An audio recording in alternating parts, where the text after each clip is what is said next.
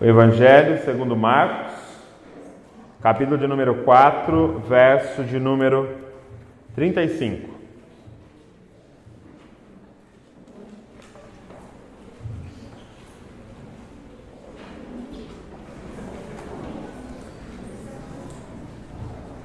Quem achou, diga eu amo a Bíblia.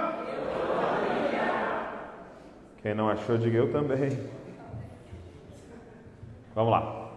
Olha só o que diz. É uma passagem conhecida. Naquele dia, sendo já tarde, Jesus disse aos discípulos: Vamos passar para outra margem. E eles, despedindo a multidão, o levaram assim como estava no barco. E outros barcos o seguiam. Ora, levantou-se grande temporal de vento, e as ondas se arremessavam contra o barco, de modo que o mesmo já estava se enchendo de água. E Jesus estava na polpa, é, dormindo sobre o travesseiro. Os discípulos o acordaram e lhes disseram: Mestre, o Senhor não se importa que morramos? E ele, despertando, repreendeu o vento e disse ao mar: Acalme-se, fique quieto. E o vento se aquietou e tudo ficou bem calmo. Então Jesus lhes perguntou: Por que vocês são tão medrosos? Como é que ainda não têm fé? E eles, possuídos de grande temor, diziam uns aos outros: Quem é este que até o vento e o mar lhe obedecem? Essa passagem aqui, ela é muito conhecida, né? É a passagem em que Jesus está no barco, começa uma tempestade e é, Jesus está dormindo no meio dessa tempestade. As ondas são gigantescas, o vento é muito forte e o barco está ali quase que virando e Jesus dormindo. E os discípulos o acordam desesperados, dizendo: Mestre, não te importa que a gente morra, que a gente pereça? E ele se levanta, fala com o mar, e ele se levanta e fala com o vento, e o mar para, e o vento obedece. E aí ele diz para os discípulos: é, Por que vocês são tão medrosos? Vocês ainda não têm fé. E eles ficam chocados com aquela situação e falam: Quem é este? E é muito legal na King James, diz assim: Que espécie de homem é, é essa? Que até o mar e o vento lhe obedecem. Agora, o que eu quero mostrar para vocês é que esse texto é uma clara referência ou é, Marcos e Mateus e Lucas, eles os três relatam essa história e os três estão fazendo uma clara referência a um profeta. É, a história ela é muito parecida quando você lê com a história do profeta Jonas. E eu queria que você abrisse lá em Jonas para eu te mostrar é, os paralelos que tem entre essas duas histórias. Abre lá em Jonas, capítulo de número 1. Jonas, capítulo de número 1. Jonas fica, para te ajudar, fica depois de Obadias. Brincadeira, gente. Para te ajudar é na página 701.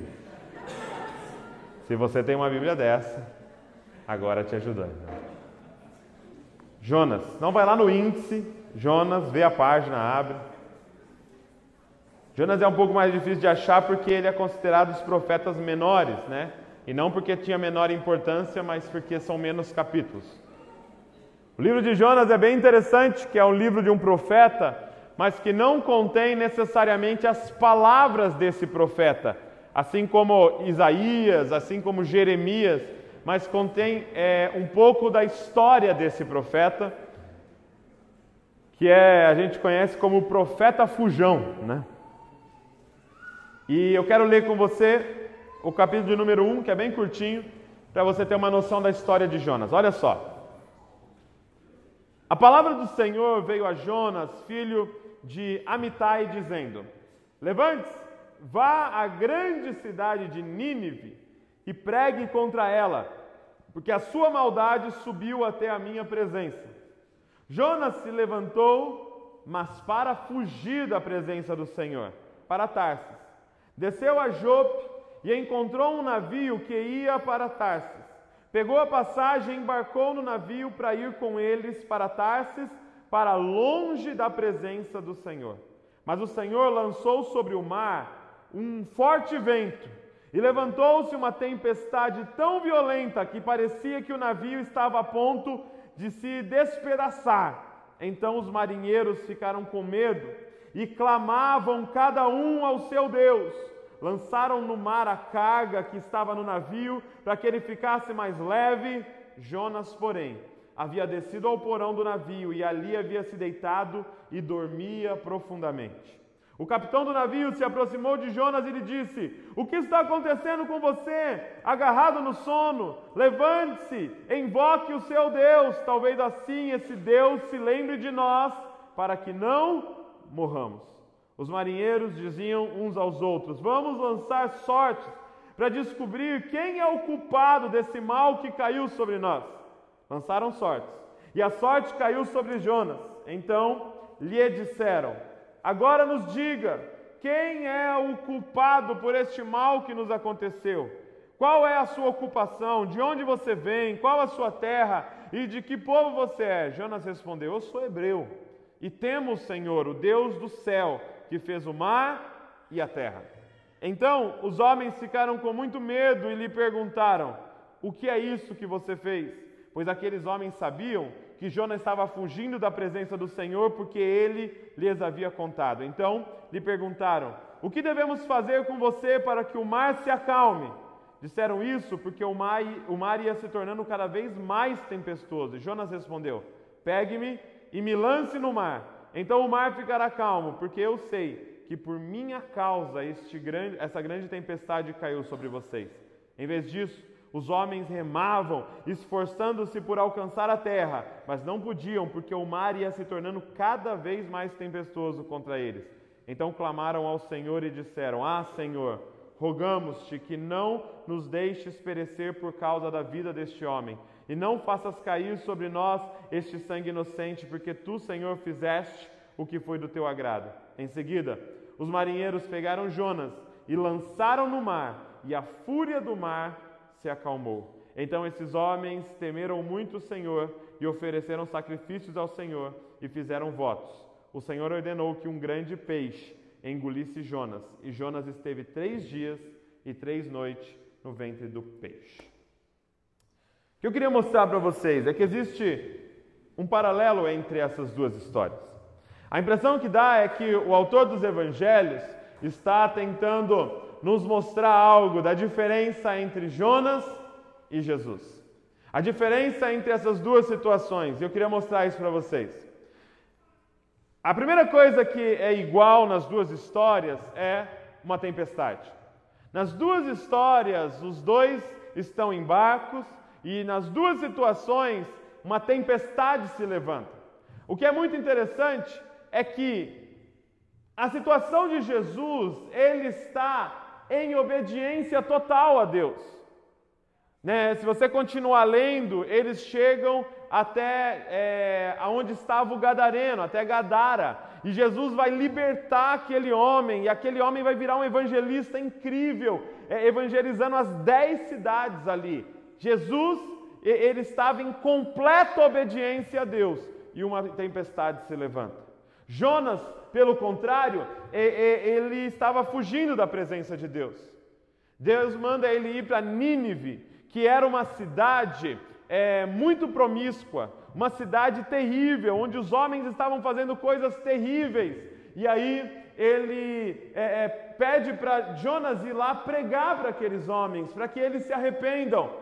Mas Jonas sabia que se ele fosse lá pregar, Deus ia ter misericórdia daquela cidade e ele se recusa a ir até aquele lugar pregar. E ele pega um navio para ir para outra direção, fugindo da presença de Deus. Para você ter uma noção no mapa, seria mais ou menos assim: se Deus tivesse pedido para Jonas ir para Belo Horizonte e ele pegou um, um navio indo para Porto Alegre, ele foi para o lado oposto da onde Deus tinha mandado ele ir. E sabe o que acontece?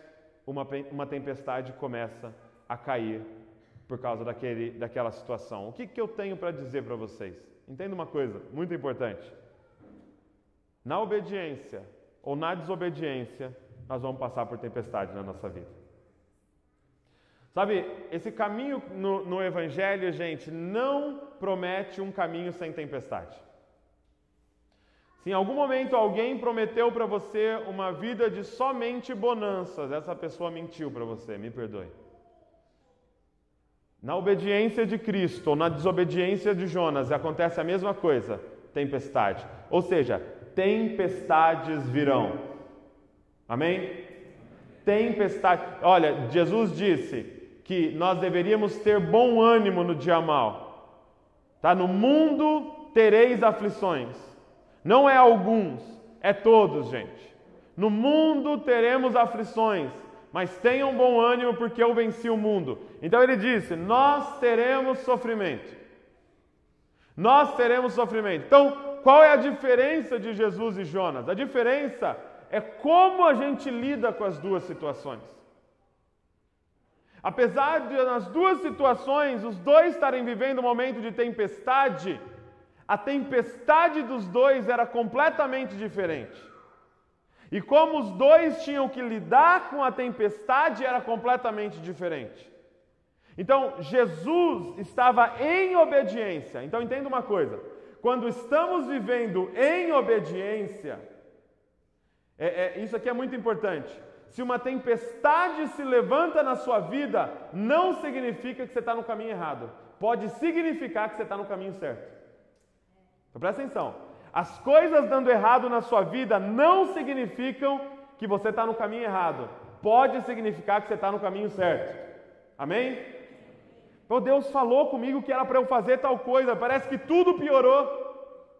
Não, eu acho que não é para eu fazer isso. Não pode significar que é para você fazer isso com força. Poxa, a gente estava se reunindo lá na escola, estava indo tudo bem, Deus mandou a gente fazer, e aí eles nos ligam da noite para o dia que não pode mais. Estamos fazendo alguma coisa errada? Não, talvez estamos fazendo alguma coisa muito certa. Então, entenda, quando Deus nos manda fazer alguma coisa, muitas vezes uma tempestade se levanta contra aquilo que Deus está mandando a gente fazer. Entenda, Jesus estava indo para uma cidade para libertar um cara que seria um evangelista incrível. Cara, uma tempestade se levantou para parar o caminho deles. Agora, o que é necessário fazer quando nós estamos em obediência, quando nós estamos debaixo de uma palavra e uma tempestade se levanta? O que esse texto nos ensina é que nós temos autoridade sobre essa tempestade. Nós podemos nos levantar e falar: vento, acalme-se, mar, aquiete-se. Por quê? Porque eu estou debaixo de uma palavra de Deus, cara. Deus falou para eu fazer isso aqui. Eu não estou fazendo isso aqui para provar nada para ninguém. Eu não estou fazendo isso aqui para enriquecer. Eu não estou fazendo isso aqui por orgulho. Eu não estou fazendo. Eu, Deus mandou eu ir nessa jornada. Então você tem autoridade de Deus para falar contra essa tempestade. Você pode se levantar, cara.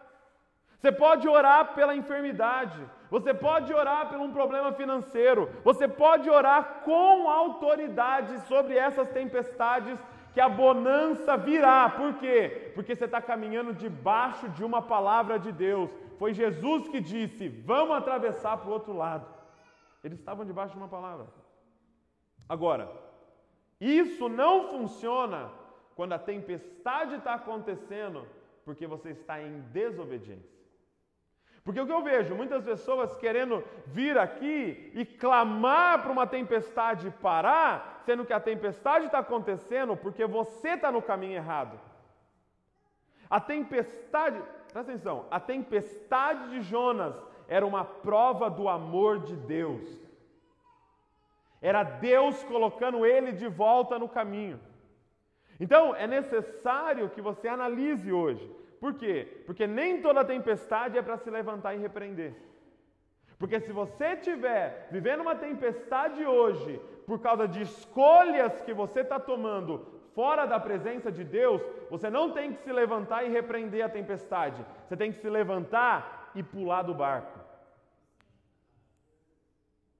Porque qual era o lance? Deus mandou Jonas ir para o norte, ele estava indo para o sul. Então, se você está indo para o sul e levantar uma tempestade, meu irmão, pula do barco e vai nadando na outra direção, porque essa tempestade não vai parar, porque é a tempestade do amor de Deus na sua vida. Às vezes eu aconselho uma galera, o pessoal entra na minha na, na sala lá e fala assim, estou dando tudo errado, tal. Sabe por que está dando tudo errado? Eu falo para eles, porque Deus te ama. Quem mandou ser filho de Deus? Porque a Bíblia diz que Ele pune com muitos açoites aquele a quem Ele ama, mas o bastardo, aquele que não é filho, Ele deixa. Quem não é filho está indo para o sul e o mar está tranquilinho. Por quê? Porque não é filho. Agora, meu irmão, você foi adotado. Ele não vai deixar você ir para o caminho errado. Ele vai levantar o que for necessário para te parar. Você é filho, cara. Aquilo era misericórdia de Deus para a vida de Jonas. Era Deus gritando: Para! Você está indo para o caminho errado. Você fez a escolha errada. E qual é o caminho? Pula do barco, meu irmão. Qual é o caminho que você está trilhando? Não adianta vir fazer campanha, gente. Não adianta jejuar para essa tempestade parar. Você tem que pular do barco. E o que é pular do barco, gente? Pular do barco é arrependimento. Arrependimento na Bíblia, né, o tempo todo era, era a mensagem de João Batista, era a mensagem de Jesus. Arrependam-se. E, e no grego, arrependimento é metanoia. Sabe o que é metanoia, gente? É uma mudança de 180 graus. Metanoia é eu estou indo nessa direção, eu mudo a direção e vou para cá. Sabe por que, que muita gente não tem experimentado mudanças significativas na vida? Sabe por que muitas pessoas não conseguem vencer tentações ou não conseguem triunfar sobre alguns pecados? Você está escravizado há um tempão, porque precisa de metanoia na sua vida. Porque é mais ou menos assim: imagina que o microfone ali é, é a minha tentação, tá? Ou é aquele pecado de estimação que, que eu não consigo largar. Eu estou caminhando na direção dele. Eu estou caminhando na direção dele. Eu estou caminhando na direção dele. Muita gente pensa que arrependimento é parar. Não, não vou mais. Não vou mais, parei. Só que, ó, onde ele está aqui, ó? No cantinho do olho aqui, ó. Poxa. Eu já estou tão perto, né? Mas já fiz mesmo, né? né? Tá no inferno?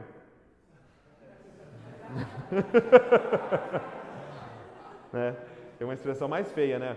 É o que é um pum, né, para quem né, tá com dor de barriga, está com o intestino solto.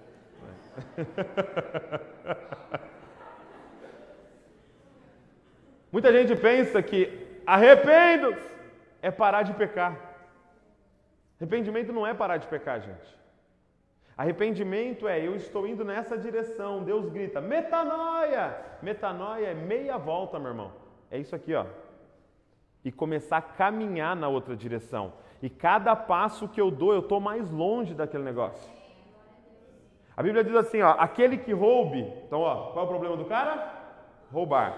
Aquele que roube, não roube mais, mas agora trabalhe e dê e ajude outras pessoas. Ou seja, arrependimento não é parar de roubar, arrependimento é parar de roubar para trabalhar e começar a dar dinheiro para os outros. Quem está entendendo? Quando é, quando é, que Zaqueu se arrepende? Quando ele para de, de, de extorquir os outros? Não. Quando ele fala, resolvo dar.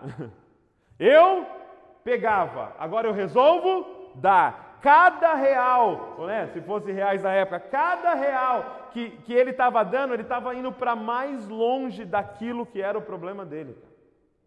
Cara, dá meia volta e vai para longe daquilo que está te assolando. Vai para longe daquilo que está te assolando. Cara, tem tempestades que não é clamar o sangue de Jesus, é pular do barco. Então, se você hoje aqui está vivendo alguma tempestade, a pergunta é: o que está causando essa tempestade? O que está causando? A sua obediência ou a sua desobediência? Porque Jesus disse: vocês serão perseguidos. Se vocês são meus discípulos, vocês serão perseguidos. Ou seja, não ter tempestade tem algum problema também. se está tudo tranquilo no seu caminho, questione se você está no caminho certo. Agora, o que está causando a sua tempestade? Douglas, não dá nada certo, cara. Douglas, estou desesperado. Douglas está dando um problemão. O que está causando a sua tempestade? E aí cabe você ter discernimento Porque são dois, duas formas completamente diferentes de lidar com a tempestade. Agora, não é só a tempestade que é igual é, é, nas duas situações. Nas duas situações, o personagem principal encontra-se dormindo. Então, outra coisa que é igual nas duas histórias é o sono. É, é Jesus está uma tempestade e ele está dormindo. Jonas está uma tempestade e o cara está dormindo. Vai ter sono assim pesado lá longe, né? Quem que tem sono pesado? Pode cair tudo assim que você não acorda. A Val tem mesmo sono pesado. Os dois dormindo, cara, no, no, durante uma tempestade. Eu acho que o, o, barulhinho de chuva, acho que era bom para eles. Né? Hum, barulhinho de chuva. E eu sei que são duas pessoas dormindo, mas com sonos completamente diferentes. Por quê? Porque o sono de Jesus é o sono daquele que sabe descansar na soberania de Deus. Cara, é o sono daquele que está em obediência. É o sono daquele que aprendeu a descansar mesmo na adversidade. É o sono daquele que o mundo pode estar caindo lá fora, mas nada daquilo consegue invadir a bonança que tem dentro dele. Sabe, o que essa história nos ensina é que nós precisamos ser como Cristo. Nós precisamos ser como Cristo. Por quê? Porque ele era o único que conhecia profundamente o Pai ali dentro daquele barco. Como dormir no meio de uma tempestade? É quando você conhece o seu Pai, sabe que Ele está no controle de todas as coisas e foi Ele que enviou você para aquela situação. É quando você sabe que seu pai é bom, que o seu pai é amor e que o seu pai cuida de você. Você dorme no meio da tempestade porque você dorme na soberania de Deus. A soberania de Deus é o seu travesseiro. Sabe, nós fomos chamados para isso aqui, gente. Nós fomos chamados para viver o sabático. Nós fomos chamados para dormir. Sabe, dormir, gente, e agora falando de forma literal, é, é um grande indicativo que você sabe a teologia correta. Dormir é um grande indicativo que você conhece o Deus que você serve. Porque ele disse: Não andeis ansioso com coisa alguma, porque ansiedade é coisa de pagão. Mas Aprouve ao Pai dar o reino a vocês, pequeno rebanho. Cara, Ele é o Pai, Ele é o Rei, Ele é o pastor. Dorme, cara. Coloca a cabeça no travesseiro e dorme. Douglas, mas as contas, Ele está no controle das contas, cara. Douglas, mas os problemas, Ele está no controle dos problemas. Sabe por que Jesus, Ele pode levantar e falar, Mar, acalme-se. Tempestade, pare. Sabe por que ele pode fazer isso? Porque tem uma calmaria dentro dele. Ele só abriu a boca e alinhou o externo para com aquilo que estava dentro dele. A pergunta é, cara, que, quem é você? Você é um termostato ou você é um termômetro? O que é um termômetro? Um termômetro é aquele objeto que pega o clima de fora e coloca dentro dele. Como é que está fora? 10 graus? ele fica com 10, 10 graus. Como é que está fora? 30 graus? Ele fica com 30 graus. Então ele, ele percebe o ambiente e o ambiente muda ele. O que é um termostato? Um termostato é aquele objeto que você determina como vai estar o clima lá fora. Eu quero hoje 20 graus. Não, hoje eu quero 30 graus. Hoje eu quero 40 porque eu vou assar um negócio aqui. Hoje eu quero 10 porque eu estou com calor. O termostato ele determina. Gente, nós fomos chamados para determinar o clima dos ambientes. Nós não fomos chamados para chegar num ambiente de depressão e ficar depressivo. Nós fomos chamados para chegar num ambiente de depressão e fazer aquele ambiente pular de alegria porque a gente chegou com a presença de Deus naquele lugar. Então, essa é esse sono. É esse sono que Jesus quer ensinar para todos nós. Descansa na soberania de Deus. Se você não está dormindo direito, eu profetizo que a partir de hoje, cara, você vai voltar a dormir normalmente, porque você entende a soberania de Deus e que Ele é o seu Pai, que Ele é amor e que Ele é bom. É, ele, é por isso que ele consegue dormir. Agora, o sono de Jonas é diferente. O sono de Jonas é um sono da ignorância. O sono de Jonas, na verdade, é o sono daquele que não percebe que está fazendo a maior burrada da sua vida. Cara, você já percebeu que você com sono, você faz as coisas mais erradas? Quando a gente é acordado na madrugada, assim, três, quatro horas da manhã, que você está naquele sono pesado, você nem lembra o que você falou e o que você fez. Por quê? Você está com sono. Quem aqui já desligou o despertador e não viu? E perdeu a hora. Clássico. Ficou apertando modo soneca, modo soneca. Aí apertou, acordou 10 da manhã desesperado. Por quê? Porque com sono a gente toma decisões erradas. Eu, eu conto no, no, livro do Dizascope, né? Que eu lembro uma vez meu pai começou uma campanha de oração na igreja de madrugada, né? A gente vai orar, tipo assim, 21 dias, 3 horas da manhã, né? Aí, primeiro dia, meu pai foi lá me acordar, Douglas, oração tal. Eu falei, oh, verdade, tal.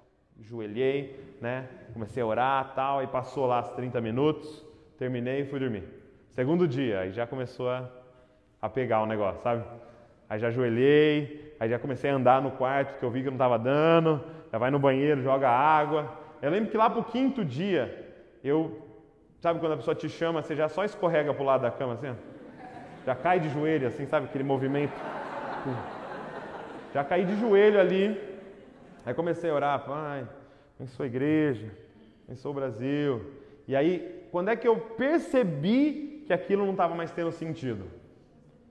Quando eu percebi que eu tinha feito a seguinte oração: Pai, abençoa o laço do passarinheiro. Foi o momento que eu percebi, eu acho que não vai ter efeito nenhum essa campanha que eu estou fazendo. Aí eu desisti.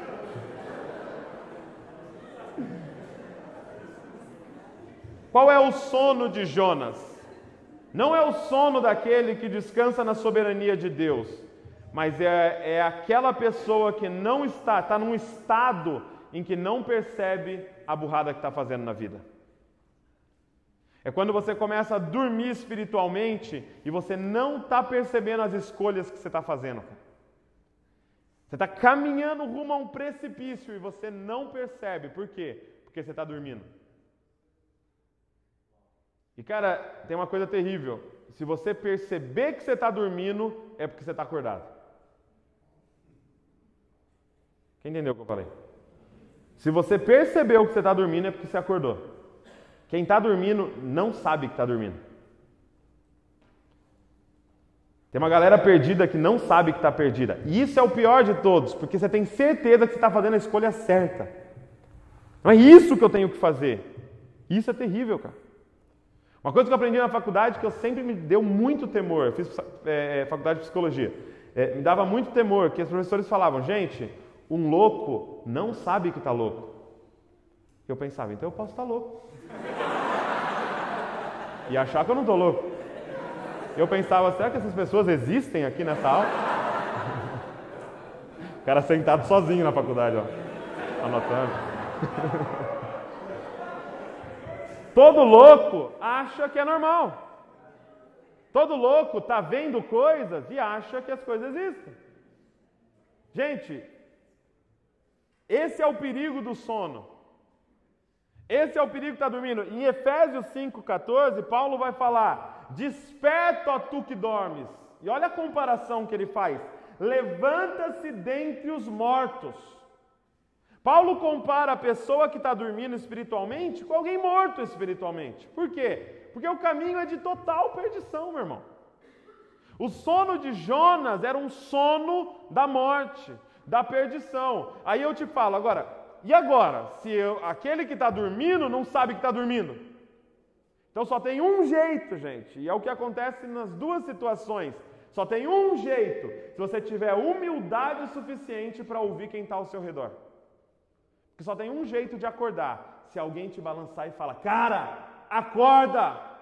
É o grito de Paulo em Efésios 5,14: Desperta, ó tu que dormes, levanta-te de dentre os mortos, e Cristo te iluminará. Sabe, gente, nós temos que ter a humildade de perguntar para as pessoas: e aí? Está certo isso aqui?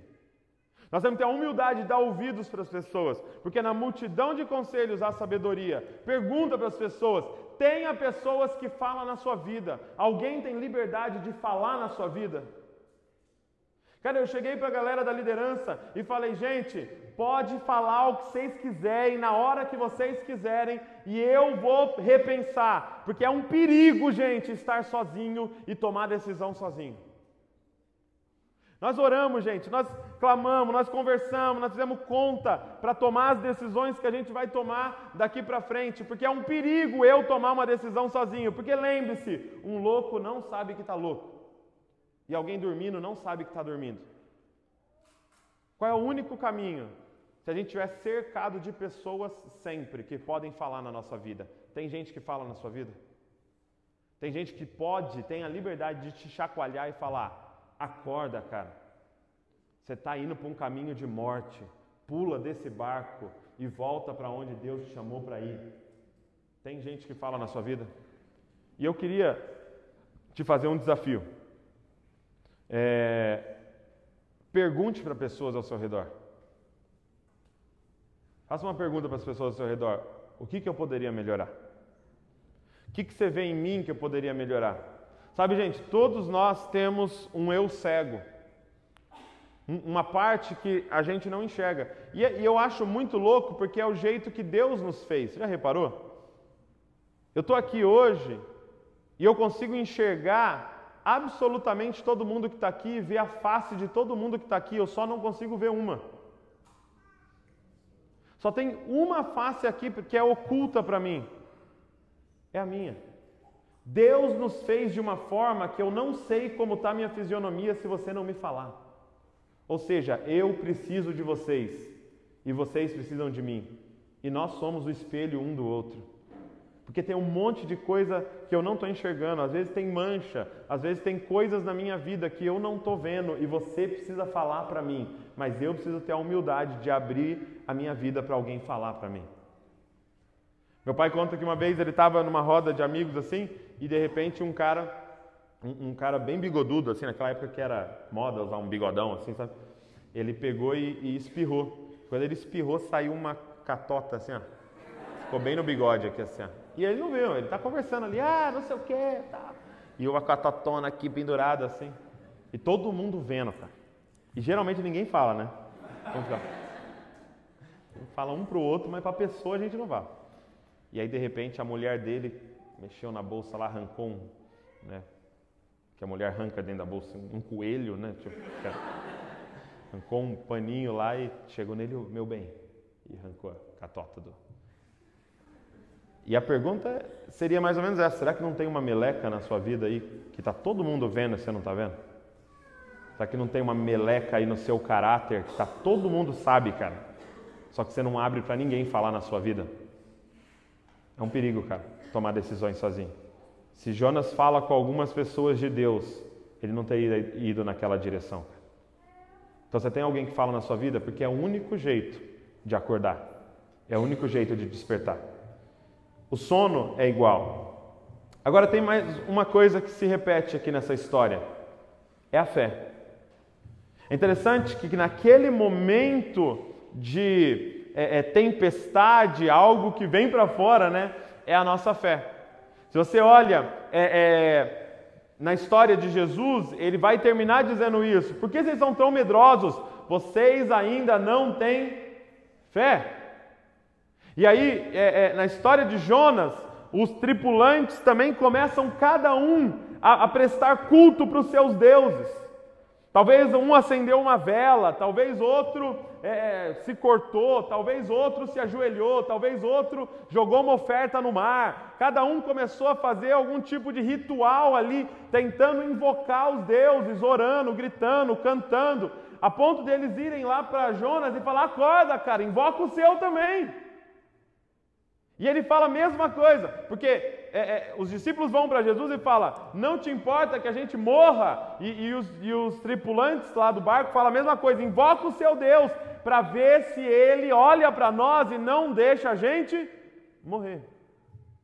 Então, eu queria mostrar para vocês dois tipos de fé que tem aqui nesse texto. O primeiro tipo de fé que se apresenta no texto é a fé religiosa. É a fé religiosa. Em ambas as histórias, a tripulação é, é, ela age com base numa mentalidade religiosa. Nas duas histórias. Por que, que eu digo isso? Porque nas duas histórias eles é, é, partem do pressuposto que Deus está bravo com eles. Olha que interessante. Nas duas histórias, o, o, os tripulantes de Jonas eles chegam e falam: fala com o seu Deus, quem sabe ele olha para nós e, e, e faz alguma coisa. Nas duas histórias, eles partem do pressuposto que Deus não se importa. Olha o que eles falam para Jesus, gente. Mestre, não te importa que a gente morra? Jesus, você não se importa que a gente vai morrer aqui? Eles começam o assunto dizendo: Eu acho que o Senhor não se importa. Nas duas histórias, a impressão que dá é que Deus está dormindo. Nas duas histórias, a impressão que dá é que Deus não está no controle e Ele está esperando a gente fazer alguma coisa para Ele entrar no controle. Tipo assim, nossa, eles vão morrer, vão morrer. Acende uma vela, acende uma vela correndo, vai, vai. Acendeu, uh, posso ser lá salvados. Poxa, ia salvar, mas não oraram. Não falou em nome de Jesus no final. Não vai dar para salvar. Eles estão olhando numa ótica de um Deus mau, de um Deus de mau humor, que está esperando a gente sacrificar, sacrificar, sacrificar, para Ele vir e agir na nossa vida. E como eu disse para vocês, aquela tempestade, no caso de Jonas, não era um Deus mau, era um Deus de amor, indo atrás do filho dele. Cara, tem um monte de coisas, situações na sua vida que não é um Deus mau, é um Deus de amor cuidando de você, cara. Eu lembro que é, é, quando a Luísa tinha um ano, cara, ela ficou bem doente, assim, ela ficou mal, vomitando tal. E nossa primeira, nossa primeira filha, né? Eu e a Val não sabia o que fazer tal. Aí a gente foi para o hospital. Aí chegamos lá no hospital, a médica falou: olha, deve ser isso tal, mas a gente vai ter que é, entrar com um soro na veia. E aí, meu irmão, tivemos que levar ela para furar o braço. Tinha um mês, perdão. Um mês. E, e, e eu lembro da cena, gente, de ela, é, é, os, os, médicos lá, as enfermeiras segurando o bracinho dela, que era desse tamanho assim, e tentando com a, com a agulha, sabe? Tentando com a agulha achar. Imagina o tamanho das veias, né? Se o braço era desse tamanho, tentando achar. E ela, cara, olhando para minha cara, Luísa, e berrando. Tipo assim, você não vai fazer nada. Por que, que você me entregou para eles me matar desse jeito? Entendeu? Você vai deixar eu ser destruída aqui nesse lugar. Né? E ela olhando, e, e qual era a vontade do pai? Tirar todo mundo. Só que eu sabia que aquela dor era para cura. E eu nunca, por causa do meu amor, eu nunca faria ela não passar por aquela dor, porque aquela dor ia curar ela. Sabe, tem várias situações que a sua mente religiosa, que pintou um Deus como um Deus que varia de humor, acha que Deus não está agindo na sua vida mas é por causa do amor dele que tem muitas dores que ele não vai tirar da sua vida, porque você acha que é para te matar, mas na verdade é para te curar. Cara, Deus está fazendo umas paradas na vida de vocês, e você pode clamar o quanto você quiser, que ele não vai parar, porque aquilo é para curar você.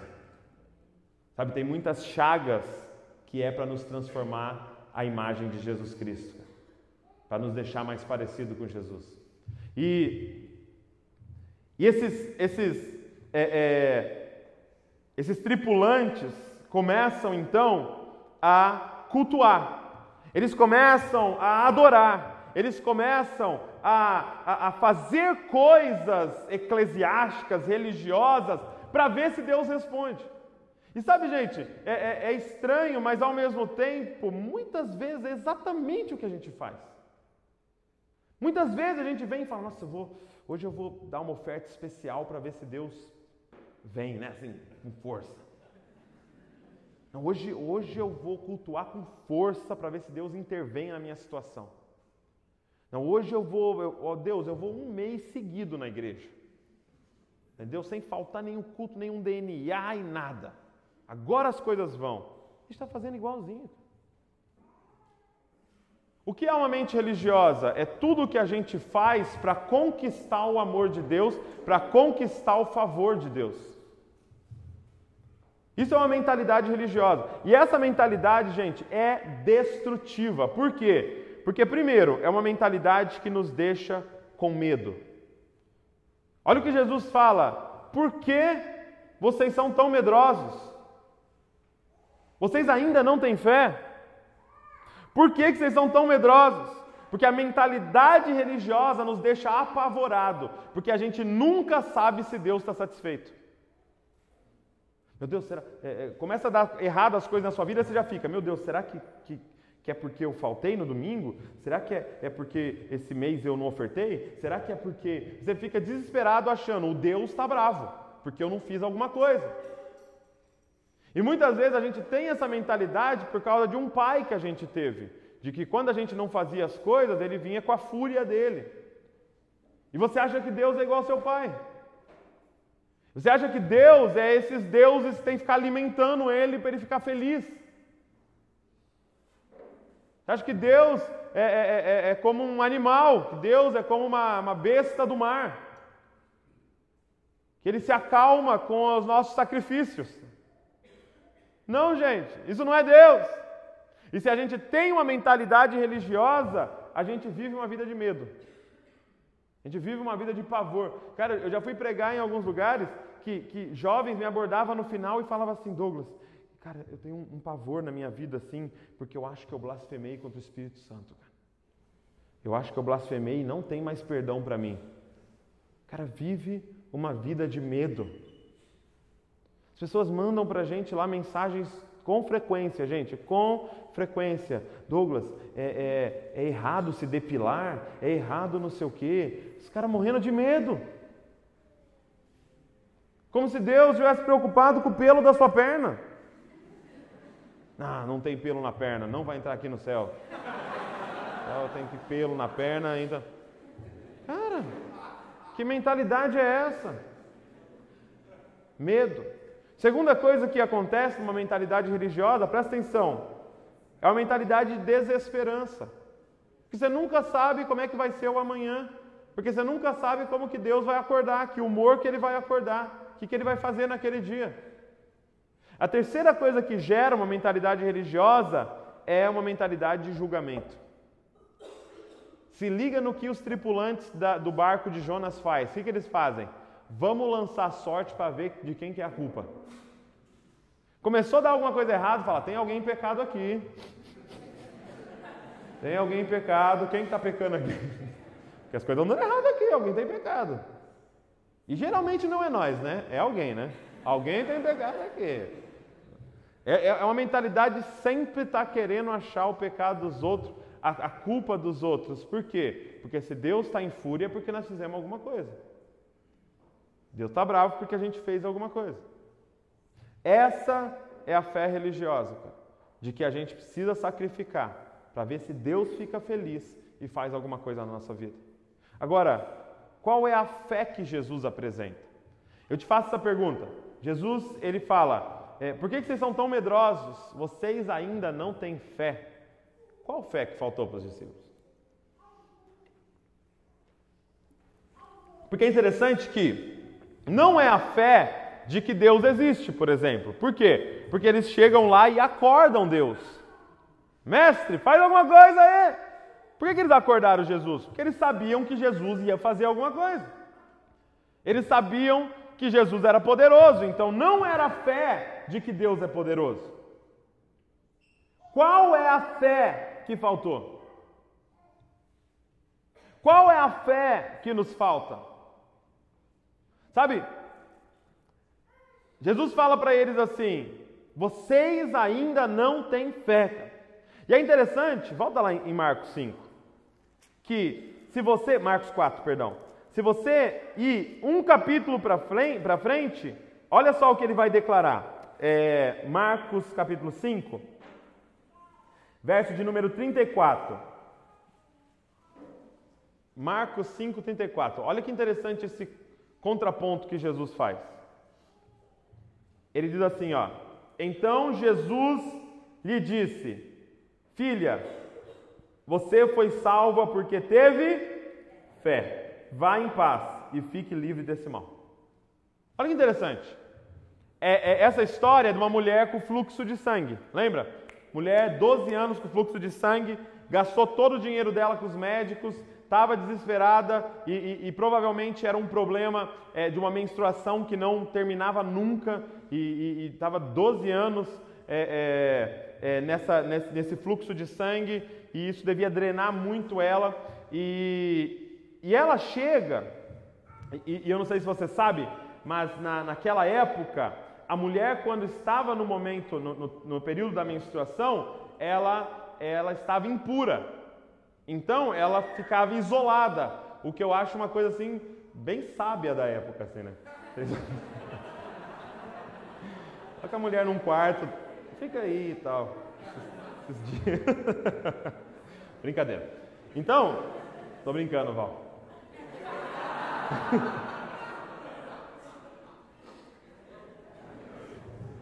Era só para eles rirem, dar uma descontraída. Imagina, essa mulher, ela era considerada impura há 12 anos. E o que é impuro, gente? Ela não, onde ela sentava estava impuro. A casa que ela entrava estava impura. Provavelmente ela se mantinha isolada da sociedade. Ela, se ela tocasse numa tigela, a tigela estava impura. Porque era algo cultural, era algo da época, né? Que, que, que estava na lei. Então presta atenção. Essa mulher, ela entra no meio da multidão, primeiro, tocando todo mundo. E ela pensa o seguinte: se eu apenas tocar nas vestes dele, eu serei curada. Ela vai no meio da multidão tocando todo mundo e rela nas vestes dele. Jesus, que tem um discernimento espiritual absurdo, para e fala: opa, alguém me tocou. Os discípulos dão risada, falam: mestre, tem 10 mil pessoas é, é, ao seu redor te, relando em você. Ele fala: Não, mas alguém me tocou diferente, porque alguém arrancou de mim virtude. Agora, presta atenção. Ele olha para essa mulher, ela assume, fui eu que te toquei, né? E ela é curada na hora. Ele olha para essa mulher e fala: Vá, a tua fé te salvou. Então ela chega até Jesus por causa de um problema e toca nele. E ele fala: A tua fé te salvou. Os discípulos chegam até ele para acordar ele, deve ter tocado nele, né? Mestre, não te importa que a gente pereça? E ele fala: Vocês ainda não têm fé. Que fé é essa? Se eles acreditavam na existência de Jesus, se eles acreditavam no poder de Jesus, se ela acreditava na existência de Jesus e ela acreditava no poder de Jesus, que fé é essa? E, e e essa falta de fé dos discípulos se revela nessa frase: Mestre, não te importa que pereçamos. Sabe qual é a fé que faltava nos discípulos e sobrava na mulher? Era fé na bondade de Deus. Ela sabia que ela não merecia, ela sabia que ela não podia, ela sabia que ela não era digna e ela contou com a misericórdia dele. Era, era como se ela estivesse dizendo: Eu não mereço, mas eu sei que esse que está passando dá para os outros aquilo que eles não merecem. Era fé na graça de Deus.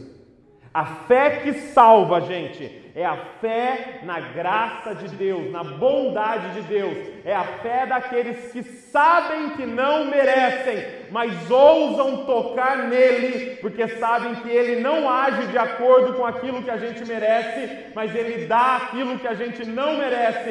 É quando você passa a contar com o amor de Deus. Ele olha para os discípulos e fala: Não acredito que vocês ainda não confiam no meu amor. Como assim vocês me acordam e falam, não te importas? Vocês não entenderam ainda que eu me importo? Vocês não entenderam ainda que eu só estou aqui porque eu me importo? Vocês não entenderam que eu não quero que vocês morram? Vocês não entenderam que Deus não está bravo com vocês, mas que Ele é um Pai bom, que é apaixonado por vocês. Vocês não entenderam ainda. Vocês não conhecem Ele ainda.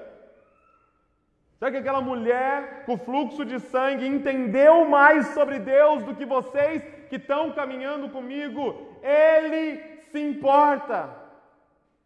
Gente, entenda uma coisa: Ele se importa com vocês, Ele é apaixonado por vocês, Ele ama muito vocês, Ele dá valor para vocês. Vocês têm muito valor, cara. Sabe, eu estava ouvindo um pastor chamado John Bever um americano, e ele disse que Deus começou a ministrar o coração dele sobre honra. Só fala muito com ele sobre honra, e ele foi ver o que era honra. E como eu disse para vocês num culto passado, honra é reconhecer o valor de alguém ou de algo. Então, o que é honrar alguém? É reconhecer que aquela pessoa é valiosa. Então, com palavras, com o seu financeiro, com presente, com, de alguma forma você honra aquela pessoa. E aí ele disse que Deus ministrando o coração dele sobre honra, sobre honra, sobre honra, sobre o valor das pessoas, o valor de Deus. E ele disse que ele estava num, num, num, farol e ele parou o carro no farol e tinha um, um, um pedinte, um morador de rua. E ele falou que ele na época tinha um carro muito bom, assim, um carro é, é, é, bem caro tal. E, e ele estava no farol parado, ele viu o pedinte, Deus falou assim com ele: é, Esse homem vale mais que o seu carro? E ele pensou, ele já era pastor na época, ele falou: Eu sei a resposta certa. Sim, vale, vale mais do meu carro. Né? E aí ele falou que Deus falou assim: Esse homem vale mais do que todo o tesouro dos Estados Unidos? E o tesouro dos Estados Unidos, se eu não me engano, era avaliado tipo assim, 30 trilhões, algo assim. E ele, e ele falou que o Espírito Santo ministrou no coração dele, tipo assim, se você hoje tivesse 30 trilhões, você trocaria pela vida desse homem? E ele falou: Deus, eu sei que a resposta é sim, mas eu acho que eu não faria. E aí ele falou que Deus disse sim para ele: entenda, eu sou o maior é, homem de negócio que existe no universo. E ele disse assim: e um bom homem de negócio nunca paga mais do que a coisa vale. Se uma casa vale 300 mil, um bom homem de negócio nunca vai dar 400 por ela. E ele disse assim: Eu dei o que eu tinha de mais valioso no universo inteiro para comprar esse homem. E ele fez uma afirmação que eu nunca tinha parado para pensar. Ele disse: Esse mendigo, ele, ele, ele, disse o Espírito Santo falando com ele, Deus falando com ele: Esse mendigo tem o mesmo valor que Jesus Cristo para mim. Cara, você está entendendo o seu valor? Ele não ia pagar mais do que você vale. Ele pagou exatamente o que você vale. Você valeu o sangue do único filho dele. Esse é o valor que ele dá para você. Então nunca mais aborde Deus dizendo: Mestre, não te importas porque ele se importa muito, cara. Ele se importa muito com você. E sabe o que é muito doido no final dessa história? Jonas é lançado no mar. E ele é engolido por um grande peixe. Fica lá três dias e três noites. Quando ele é lançado no mar, a tempestade para porque a tempestade estava clamando o pecado do homem. A tempestade estava clamando a rebeldia do homem. Agora eu te pergunto, por que, que Jesus pode ficar de pé naquele barco, dar uma ordem e a tempestade parar? Porque ele era o verdadeiro Jonas, que não foi lançado no mar, mas que se jogou no mar e que foi engolido por um grande peixe chamado morte, mas que só ficou três dias lá dentro. Sabe por quê? Porque ele era tão santo que a morte vomitou ele de volta. Ele era tão santo que ele matou a morte por dentro. Ele era tão santo que aquele peixe foi envenenado com a bondade, com a santidade dele, a ponto de a morte não ter mais poder sobre nós, porque o nosso Jesus matou a morte, cara. Então presta atenção no que eu estou te falando. A tempestade teve que parar, porque estava de pé ali aquele que pagaria pelo pecado daqueles que estavam no barco. A tempestade teve que parar, porque o verdadeiro Jonas se levantou naquele barco, aquele que se entregaria por amor de nós. O amor dele não é de palavras, o amor dele é de atitudes. Ele não era como Jonas que estava correndo da presença de Deus, ele estava indo em direção à presença de Deus, e ele estava indo não para receber o amor de Deus, mas para receber toda a ira de Deus sobre ele, para que o amor de Deus fosse derramado sobre nós. Cara, os fariseus chegam para ele e falam: Nos dá um sinal. Ele fala: Não tem sinal para vocês a não ser o sinal de Jonas. Eu vou ficar três dias nas profundezas e vou voltar depois de três dias ressurreto para mostrar para vocês o que espera vocês essa ressurreição. Sabe o que eu vim dizer para vocês, cara? É que a gente não tem que viver a nossa fé não é uma fé que nos move a fazer coisas para alcançar o favor de Deus. A nossa fé não é uma fé que nos move em direção ao amor de Deus. A nossa fé é uma fé que nos move a partir do amor de Deus. Entenda, Ele te ama e isso é imutável. Ele te adotou e você é filho dele, isso é imutável. Ele quer você e isso é imutável. Então, tudo que você fizer que seja a partir do amor dele, contando com o amor dele. Não faça mais nada, cara, para conquistar o amor dele, mas viva a partir do amor dele. Sabe, eu estava conversando com um amigo e eu disse para ele, cara, você precisa compreender quão leve é essa vida com Deus. Cansativa, sacrificial, pesada em alguns aspectos de, de você se entregar e fazer muito para Ele, mas quão maravilhosamente leve ela é. Por quê? Porque Ele nos ama. E o que você está fazendo ou deixando de fazer não é condicional ao amor dele. Quão leve é vir aqui pregar para vocês, gente. Por quê? Porque o amor dele por mim não está baseado no meu desempenho dessa noite. Ele não vai me amar mais se eu pregar bem, e ele não vai me amar menos se eu pregar mal. E se eu não pregar, alguém vai se levantar e vai pregar, porque a obra dele vai ser feita, eu estando lá ou não. Gente, quando eu entendi isso, eu nunca mais fiquei nervoso para pregar. Eu lembro que isso entrou no meu coração numa semana e, eu tive um convite para ir em Belém para pregar e era 10 mil pessoas em Belém. Eu lembro que eu consegui subir naquela plataforma, cara, e ministrar sem um pingo de ansiedade. Por quê? Porque o amor de Deus por mim não está baseado no meu desempenho. Ele é um pai. E um pai é um pai de amor se você tirar 10 ou se você tirar zero.